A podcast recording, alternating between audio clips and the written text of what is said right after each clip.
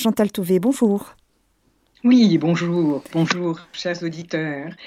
Euh, voilà, nous, nous, sommes quittés euh, la dernière fois sur euh, l'historique de la procession eucharistique. Et je vous avais annoncé que nous parlerions la fois suivante, c'est-à-dire aujourd'hui, de la basilique du Rosaire, qui est la deuxième église des sanctuaires. Mais avant, il me semble important de considérer à partir de quel jour je vous parle. Nous sommes le 18 février 2023. Or, le 18 février 1858 se déroule à la grotte de Massabielle la troisième apparition. Alors que pour la deuxième, le dimanche 14 février, Bernadette était retournée à la grotte à la demande des petites filles de sa classe ou de celle de sa sœur Toinette. Le jeudi 18 février, 1858, elle y est conduite par deux adultes, deux femmes, Madame Millet, chez qui sa mère, Louise Castéro, faisait la lessive, et Antoinette Perret, jeune couturière de Madame Millet. Ces deux femmes hésitent sur le jour. Est-ce qu'elles viendront le dimanche ou bien un jour de semaine? Mais elles veulent être seules et elles ne veulent pas qu'il y ait de publicité sur leur visite à la grotte. Ce qui déjà nous indique qu'il y avait beaucoup de monde à se rendre à la grotte. J'ai écrit en riant que jamais Bernadette n'a été seule à la grotte. Finalement, eh bien, il est décidé que ce serait le 18 février. Et ce, avant la messe de 5h30. Donc vous voyez qu'on se lève tôt pour aller à la grotte. Pourquoi est-ce que ces dames veulent aller à la grotte? Eh bien, elles veulent savoir qui est la dame que dame que Bernadette voit dans la grotte de Massabielle. Elles veulent connaître son nom, savoir ce qu'elle veut. Éventuellement, si c'est une âme du purgatoire, est-ce qu'il faut prier pour elle, faire des sacrifices? Et pour connaître son nom, elles apportent l'écritoire du père d'Antoinette, qui est huissier de son état. Or, notre petite Bernadette, dont l'Église de France célèbre aujourd'hui la fête, Bernadette ne sait pas lire. La dame est là le 18 février. Lorsque Bernadette et ces deux femmes qui l'accompagnent récitent le chapelet. Les deux femmes se rendent compte que le visage de Bernadette change. Et donc elles savent. Bernadette d'ailleurs dit, elle est là, elle est là. Donc ces deux dames poussent du coude Bernadette pour lui présenter l'écritoire. Et alors, il se passe quelque chose que peut-être je vous ai déjà expliqué, mais je trouve que c'est tellement émouvant que je le redis encore une fois. Eh bien, les deux dames vont regarder le visage de Bernadette et qui tient l'écritoire, et elles voient que Bernadette devient toute triste. Que se passe-t-il? Eh bien, la dame a disparu. Pourquoi? Parce qu'elle est, elle est allée en retrait de la qualité dans laquelle elle apparaît euh, dans la grotte de Massabielle elle passe par une cheminée pour s'approcher de Bernadette, presque à toucher la terre. Bernadette dira qu'elle était légèrement comme suspendue au-dessus de la terre, mais tout proche d'elle. Et pendant le temps où la dame disparaît aux yeux de Bernadette, le visage de Bernadette devient comme tout triste. Bernadette demande donc à la dame si elle veut bien écrire ce qu'elle veut. Et Bernadette dira, pour la première fois, j'entendis sa voix, cette voix douce et fine. Et que dit-elle? Voulez-vous me faire la grâce de venir pendant quinze jours? Et cette deuxième parole qui suit, je ne vous promets pas de vous faire heureuse en ce monde, mais dans l'autre. C'est la traduction exacte des paroles que Bernadette a reçues et qu'elle a dictées euh, au révérend père Cross, qui est un jésuite, qui est venu l'interroger. À partir de ce jour, donc, commence la quinzaine, du 18 février au 4 mars. Notons deux choses importantes dans cette troisième apparition qui inaugure la quinzaine. Les deux dames sont venues avec un cierge béni à la main pour écarter le mal. Je crois que j'en ai déjà parlé. Et euh, en plus, eh bien, elle formule le désir d'être présente aussi aux apparitions suivantes. Puisque l'écritoire n'a servi à rien, mais qu'elles ont compris que Bernadette a entendu un message, elles demandent à Bernadette qu'elle pose la question à la dame est-ce qu'elles peuvent elles aussi assister aux apparitions? Et comme la réponse est positive, eh bien, ce ne seront pas seulement deux femmes qui assisteront aux apparitions, mais des foules dont le nombre ne fera que croître au cours de la quinzaine. 30 le samedi 20. À partir du 21 février, le maréchal des logis de Lourdes réclame des hommes du chef d'escadron de Tarbes et des employés municipaux pour compter les visiteurs. Et je prends la citation tant étrangers que de Lourdes, en ayant soin de séparer dans une liste à colonnes les premiers des derniers, les hommes, des femmes et des enfants. Et c'est ainsi que le 26 février, la foule est évaluée, à 600 personnes par le commissaire Jacomet, et dans la nuit du 26 au 27 février, le claquement des sabots dans les rues de Lourdes tient éveillé le jeune directeur de l'école de Lourdes qui décide de suivre le flot des hommes et des femmes qui descendent vers Massabielle.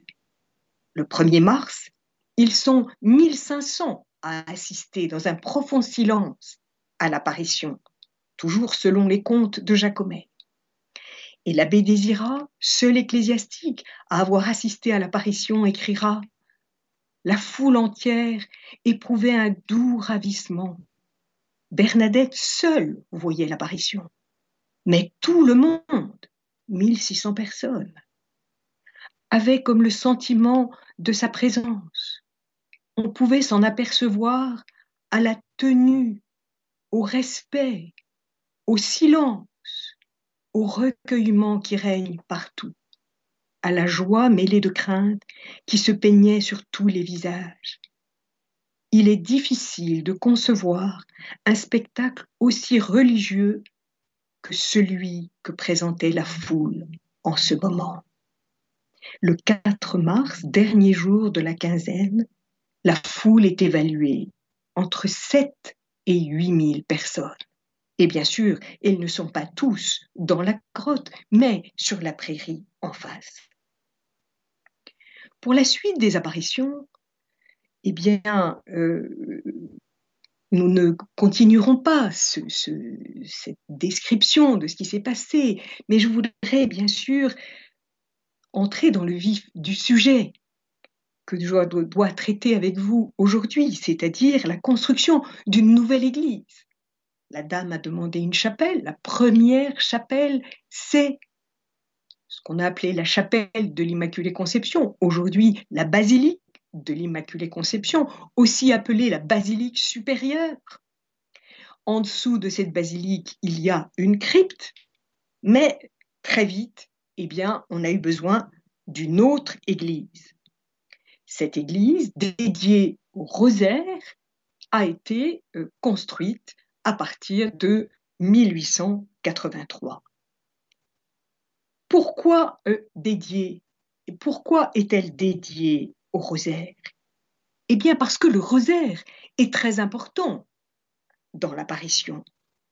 La dame, le 11 février, apparaît avec un rosaire au bras et qu'elle le récite avec Bernadette. Et Bernadette, voyant que cela plaisait à la dame, à chacune des apparitions, se prépare à la venue de la dame avec tous ceux qui l'entourent en récitant le chapelet. C'est ainsi que le 14 février, elle fait avec les petites filles et qu'elle reprend ce chapelet le 18 avec les deux dames dont je vous ai parlé tout à l'heure. Et les pèlerins vont imiter Bernadette et imiter la Vierge Marie, dont ils ne connaissent pas encore le nom. Ils vont dire leur chapelet à la grotte, même si Bernadette n'y est pas. Et le 1er mars, le jour où l'abbé Désira se trouvait présent, il se trouve que Bernadette élève son chapelet à la demande de la dame. Et alors les fidèles comprennent que la dame voudrait savoir si eux aussi, ils ont en main un chapelet. Donc à leur tour, ils élèvent, ils élèvent leur chapelet. C'est ainsi que euh, cette dévotion au chapelet grandit, se retrouve. N'oublions pas que la Révolution française a perturbé beaucoup la foi des fidèles. Ensuite, je crois que je vous en ai déjà parlé, dans l'histoire des apparitions, il y a un moment où la grotte est interdite, où on n'a pas le droit de prélever de l'eau. Le jour où enfin l'autorisation est donnée de euh, d'abattre les barricades et de permettre aux fidèles de, de s'y rendre, c'est la veille de la fête du rosaire. Et nous voyons ainsi cette grâce, voilà, qui revient de prier librement, justement, pour préparer, pour vivre vraiment avec la Vierge Marie sa fête du rosaire. Et les témoins diront que ce jour-là, il y avait dans la grotte présent deux dominicains. Vous savez bien que ce sont les dominicains, c'est-à-dire leur fondateur, Saint Dominique, qui reçoit de la Vierge Marie le chapelet tel que nous le connaissons. Et c'est ce chapelet qui va obtenir la euh, conversion des albigeois. Je vous l'ai dit, la manifestation de foi et d'espérance de la France de 1872, qui a lieu autour de la fête du rosaire, est dirigée par des euh, personnes qui sont ou tertiaires de Saint-Dominique ou bien qui appartiennent à l'ordre de, des dominicains, comme le père Chocarne, frère de l'abbé Chocarne, qui a cette idée de la manifestation. De nombreux orateurs sont dominicains. Et il reste de l'argent à la fin de cette manifestation.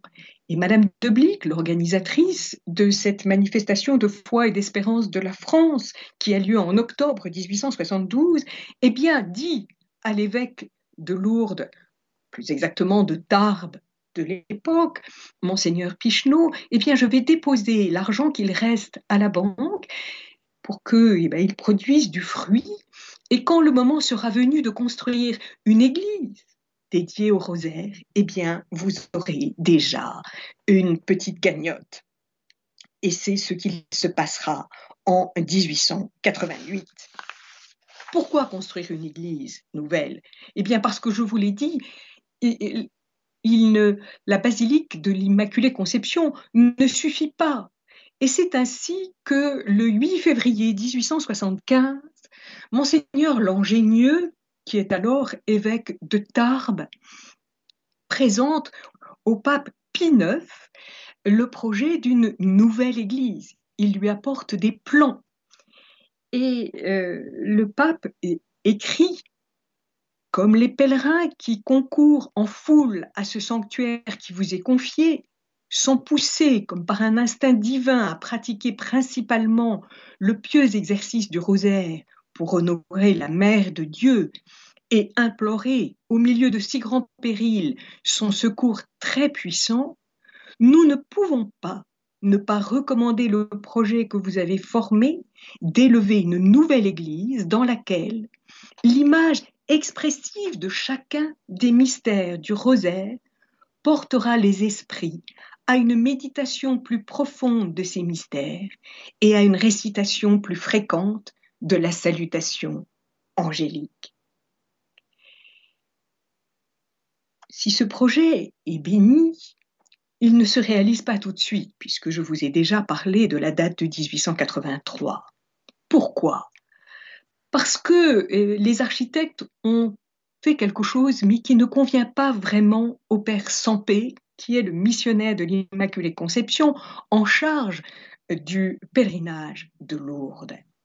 Il demande alors à l'architecte de Montmartre, vous savez, cette église dédiée au Sacré-Cœur qui est construite à Paris et dont la première pierre a été posée en 1874, eh bien, le père Sampé demande à Paul Abadie de venir à Lourdes pour étudier avec lui la possibilité de construire une église pour accueillir 20 000 personnes.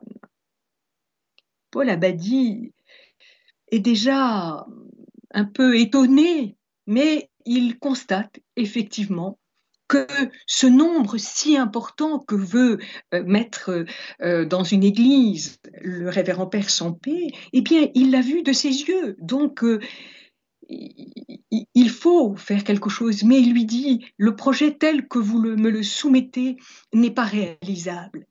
Il faut que vous revoyiez votre copie. Sinon, eh bien, vous allez avoir devant la basilique de l'Immaculée Conception euh, une énorme crypte de 20 mètres de haut qui ensuite, couverte euh, d'un toit ou d'une charpente avec une flèche, euh, viendra perturber la vision que vous avez actuellement de l'église de l'Immaculée Conception. En 1882, l'architecte de Notre-Dame de Fourvière est lui aussi consulté, mais il trouve le projet impossible le révérend Père Sampé euh, ne se résout pas à abandonner son projet. Et un de ses amis, l'abbé Gardet, curé de Sainte-Clotilde à Paris, le met en relation avec un architecte national, un, architecte euh, qui s'appelle Léopold Hardy, et qui, lui, eh bien, a la hardiesse d'écouter la demande et de proposer quelque chose. Il propose une église qui ferait entre 3 euh, 000 à 6 000 places. Et on pourrait la placer au-dessus de la grotte sur le mont des Espélugues, ou bien alors au pied de la basilique de l'Immaculée Conception.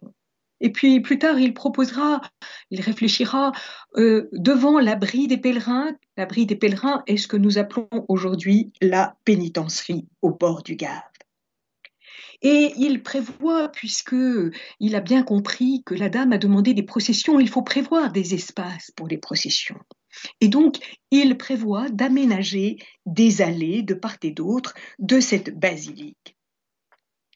Le 24 décembre 1882, le pape écrit un bref pour préparer le jubilé, le premier jubilé de Notre-Dame de Lourdes. Nous sommes donc à la veille des 25 ans de l'apparition de Notre-Dame de Lourdes.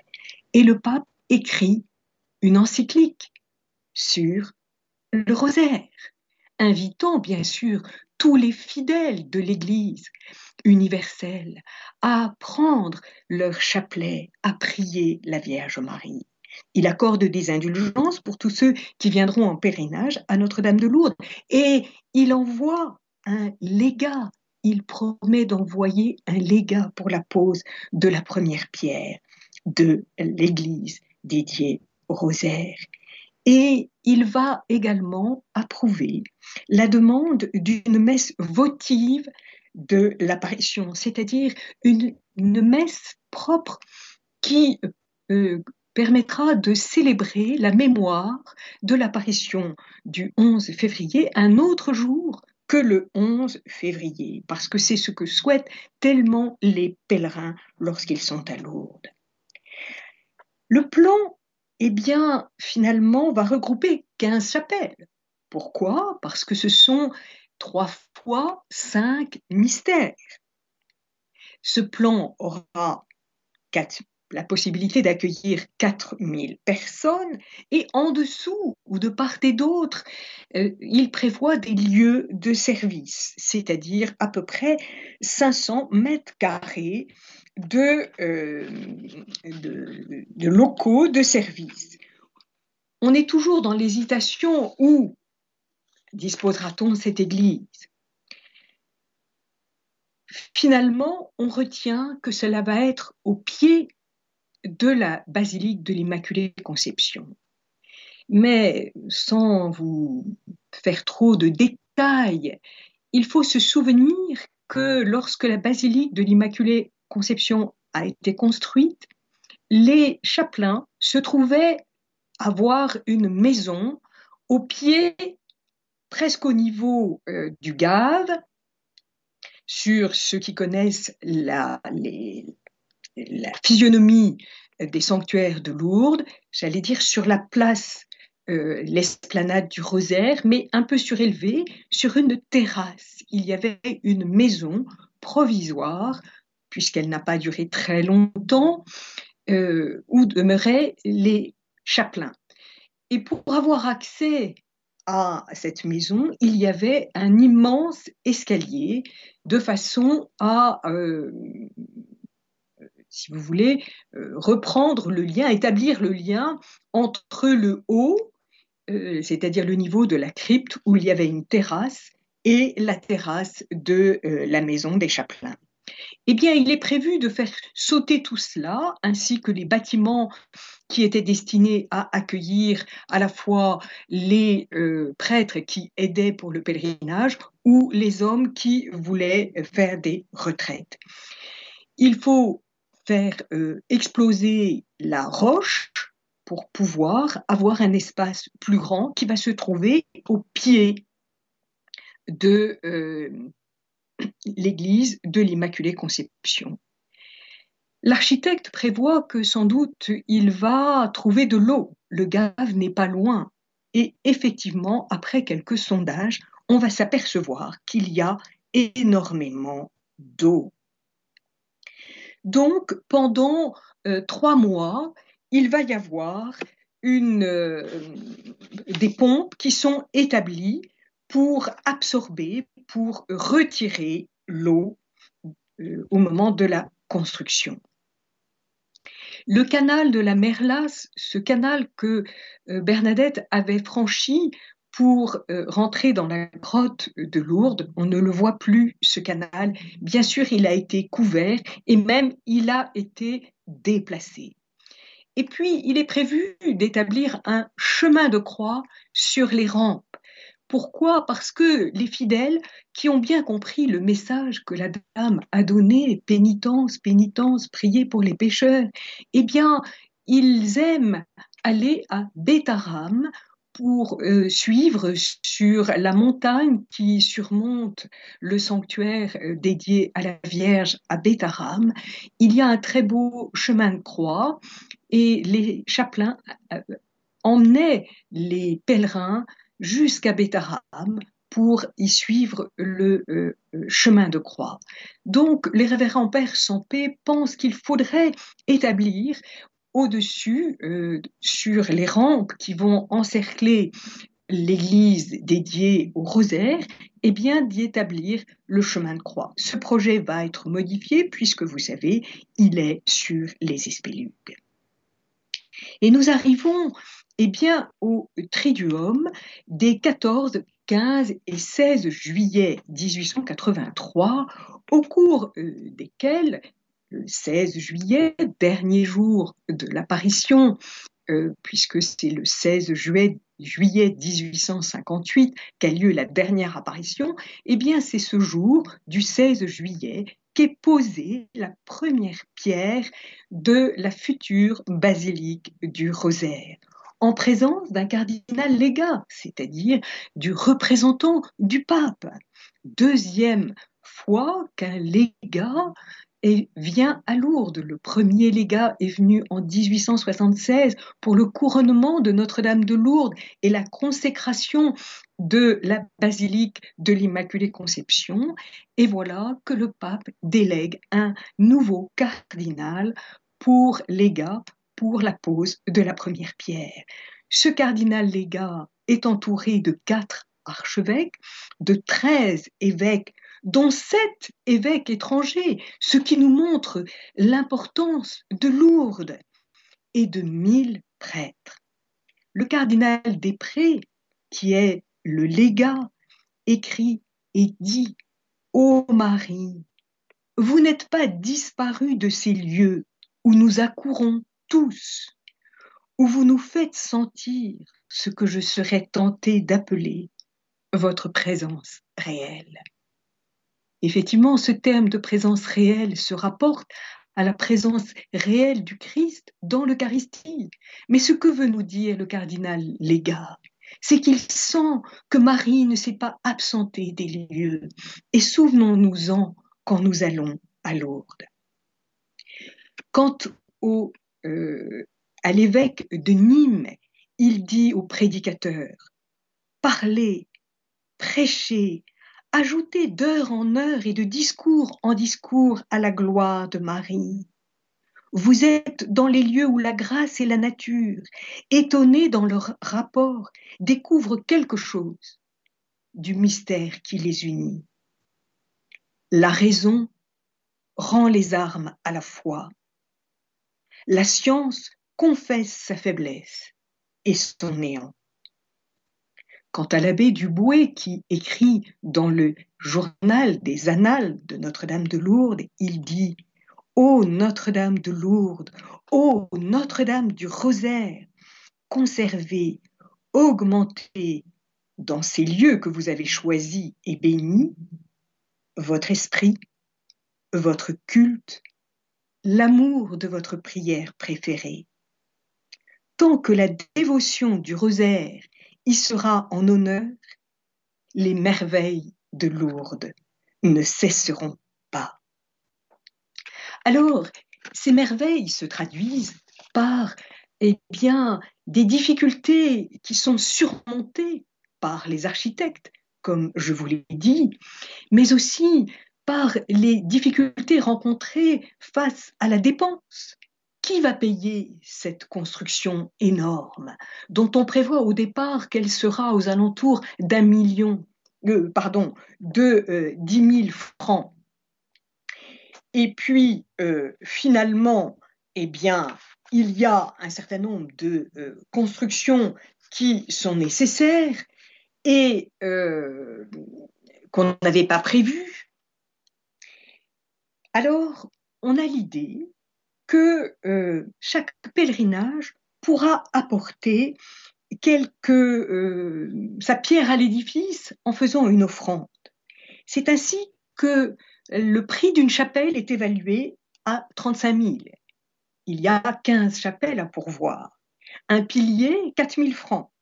Une colonne, petite ou grande, eh bien 100 ou 300 francs. Un chapiteau, sculpté ou non sculpté, entre 50 et 800 euh, francs. Une frise, 100 francs. Vous voyez que ce sont quand même, nous, nous ne mesurons pas pour l'époque des sommes importantes. Et les pèlerinages apportent leur contribution.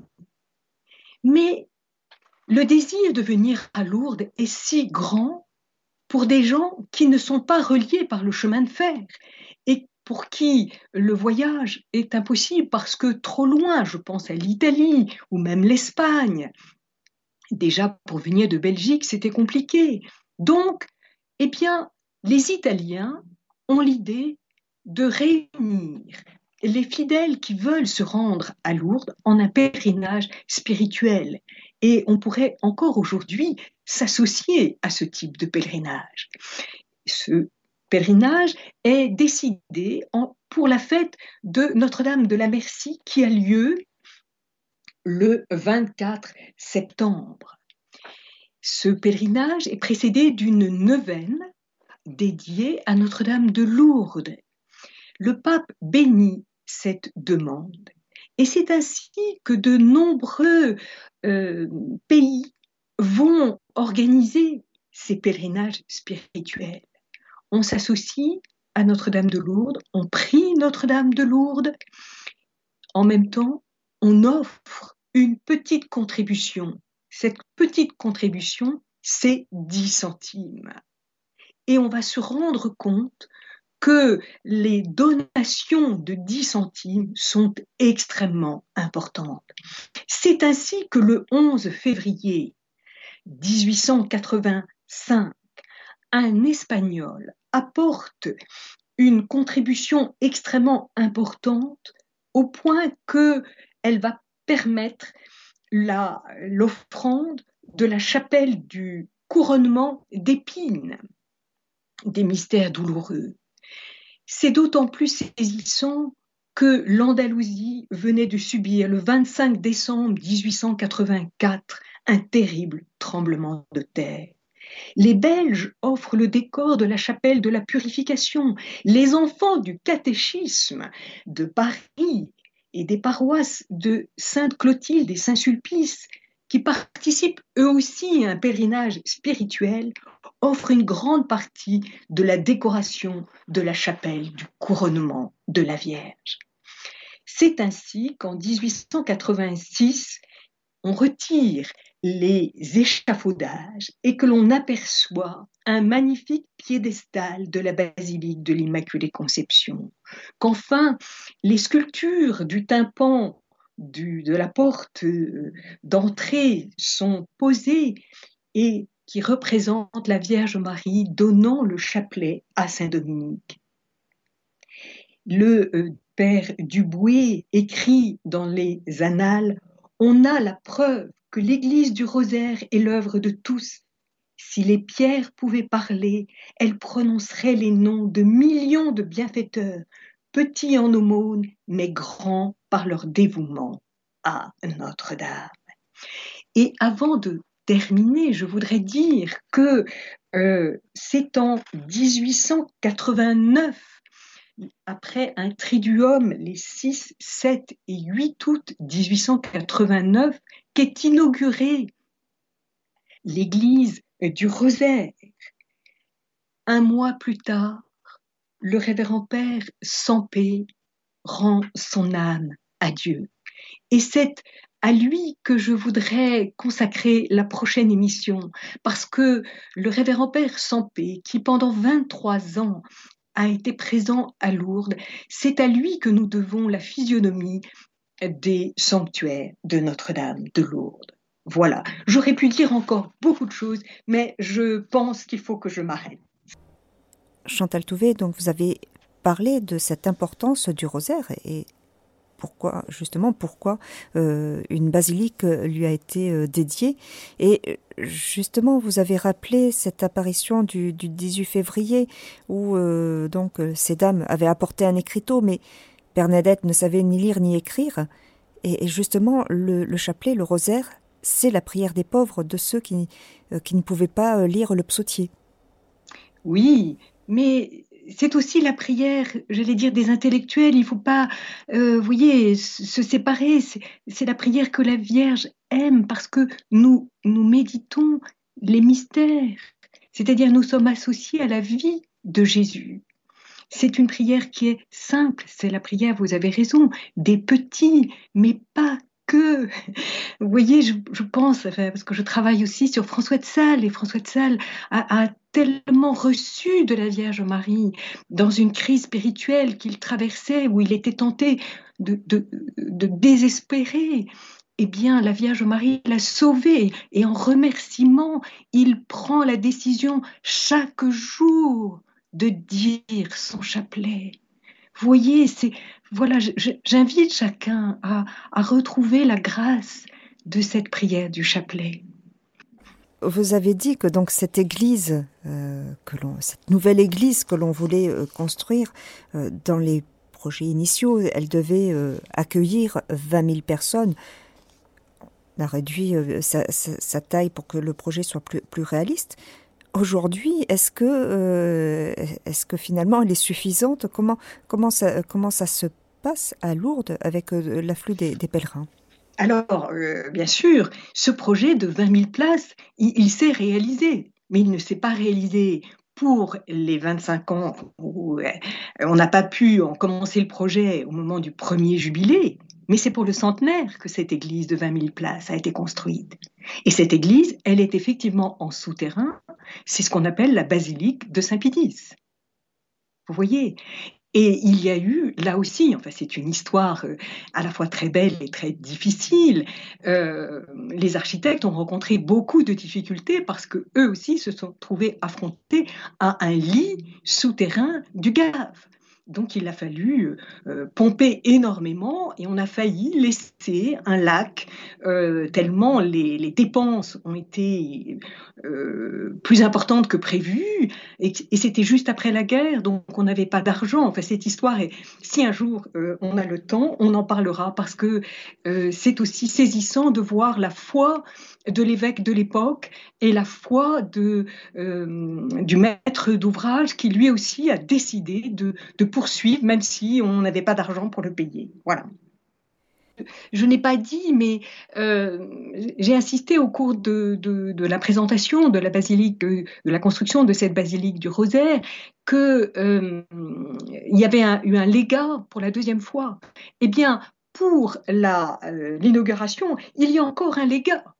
Vous voyez la grâce euh, qui entoure Notre-Dame de Lourdes. Le pape suit de très près tout ce qu'il se passe à Lourdes.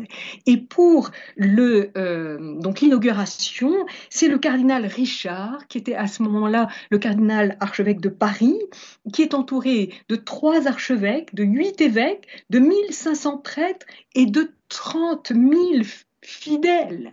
Et la messe est dite dehors parce que bien sûr, l'Église n'est pas assez grande pour accueillir tous ces fidèles. Mais ça montre l'importance de cette dévotion à Notre-Dame de Lourdes.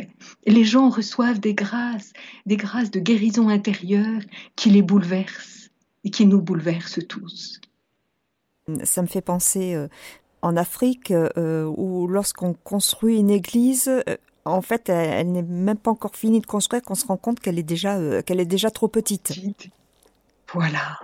Mais euh, croyons que, nos églises vont un jour se remplir à nouveau et prions en tous les cas pour que la Vierge entende notre prière et que euh, nous demeurions fidèles je crois vraiment, euh, vous vous rappeliez euh, l'importance de cette prière des pauvres, mais est-ce que nous y sommes fidèles? Est-ce que nous en comprenons la valeur et le prix euh, Pour la Vierge Marie, parce que quand on regarde les, les contemporains de Bernadette, eh bien, ils ont fait cette démarche, ils ont cru, ils ont repris leur chapelet.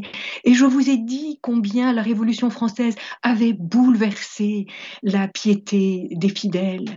Il n'y avait plus d'heures saintes, par exemple. Les églises avaient été abîmées.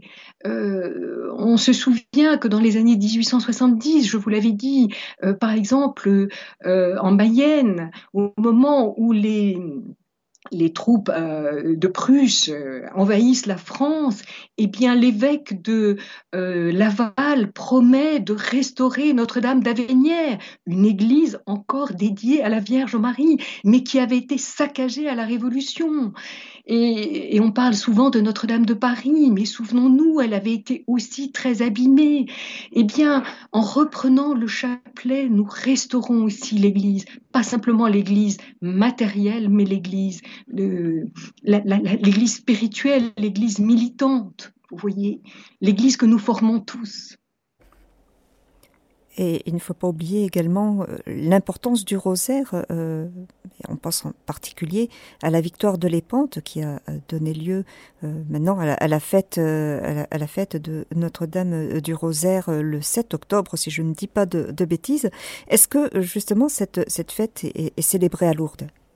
Mais bien sûr, mais si vous voulez, euh, ça fait partie de, la période de la fin des pèlerinages. Hein. Le, mois d'octobre, on, entre dans la période où, les gens ne sont plus en vacances, il y a moins, euh, le, temps devient mauvais, etc. Vous savez, par exemple, les, les, Français sont peu nombreux le 8 décembre, alors que euh, dans les sanctuaires, il y a, j'allais dire, l'arrivée considérable d'Italiens et d'Espagnols, parce que les Italiens ont une journée de congé pour le 8 décembre, ce qui n'est pas le cas en France. Mais à propos de, ce que vous disiez, vous rappeliez la bataille de l'Épande, je voulais vous signaler que euh, le 8, le 8 août, lorsqu'il y a euh, l'inauguration de l'église du Rosaire, il y a parmi les pèlerins des pèlerins albigeois, c'est-à-dire euh, des pèlerins qui viennent de l'église d'Albi autour de leur nouvel évêque, monseigneur Fontenot,